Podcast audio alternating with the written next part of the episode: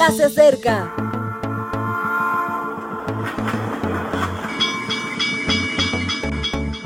Partimos ya.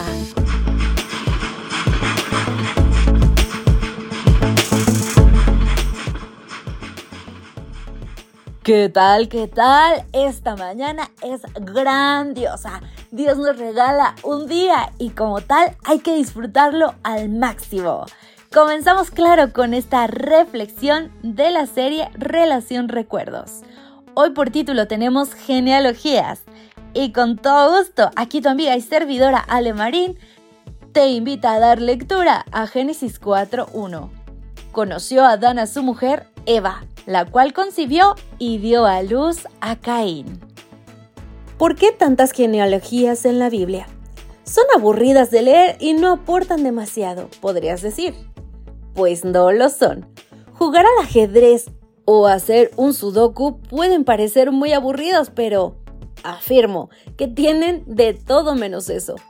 Podemos pensar que las genealogías no nos aportan demasiado, tal vez porque nos recuerdan a la lista de los censos, pero nos proporcionan algo más, valores y recuerdos.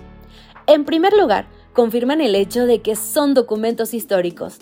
Eso quiere decir que lo que estamos leyendo no es un mito. Y no es un asunto sin importancia porque aporta veracidad a la Biblia. En segundo lugar, tienen una función etiológica. Eso quiere decir que nos hablan de los orígenes de los pueblos. Tener raíces implica pertenencia, vínculos. Imaginad al pueblo hebreo que escuchaba las genealogías en el desierto. Un pueblo de esclavos que no sabía quién era. Saber de dónde provenían les aportaba seguridad y certezas. Eran los recuerdos de la familia.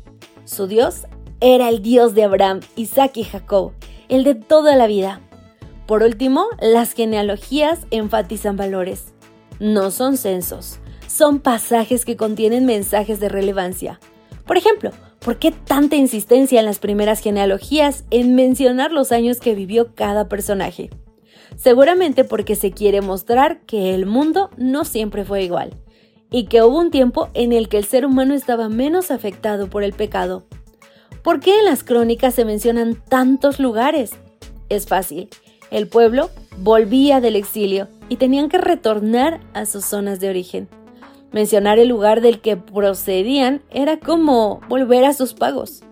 ¿Por qué la genealogía de Mateo consiste en tres bloques de 14 generaciones cada una? Porque para los judíos el Mesías era un descendiente de David. Y David en hebreo suma 14. De 4, W igual a 6 y la otra D igual a 4. Jesús, por tanto, era 3 veces 14, o sea, el Mesías de los Mesías.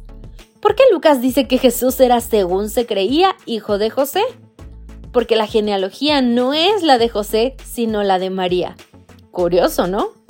Recuerdo a mi abuela abriendo un álbum de fotos y mencionándome los nombres y las historias de aquellos que no conocí. Llevo el nombre de mi abuelo, apenas si lo recuerdo, pero he visto tantas fotos y escuchado tantas historias de él que encuentro sentido cuando me llaman. Algo así hace Dios con las genealogías.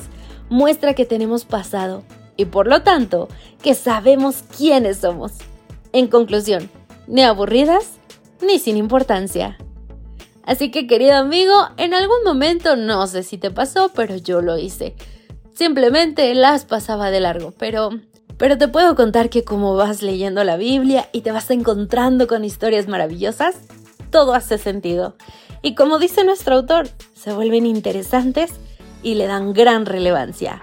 Y si tú quieres conocer el origen de nuestra fe, abre tu Biblia y no saltes ni una página.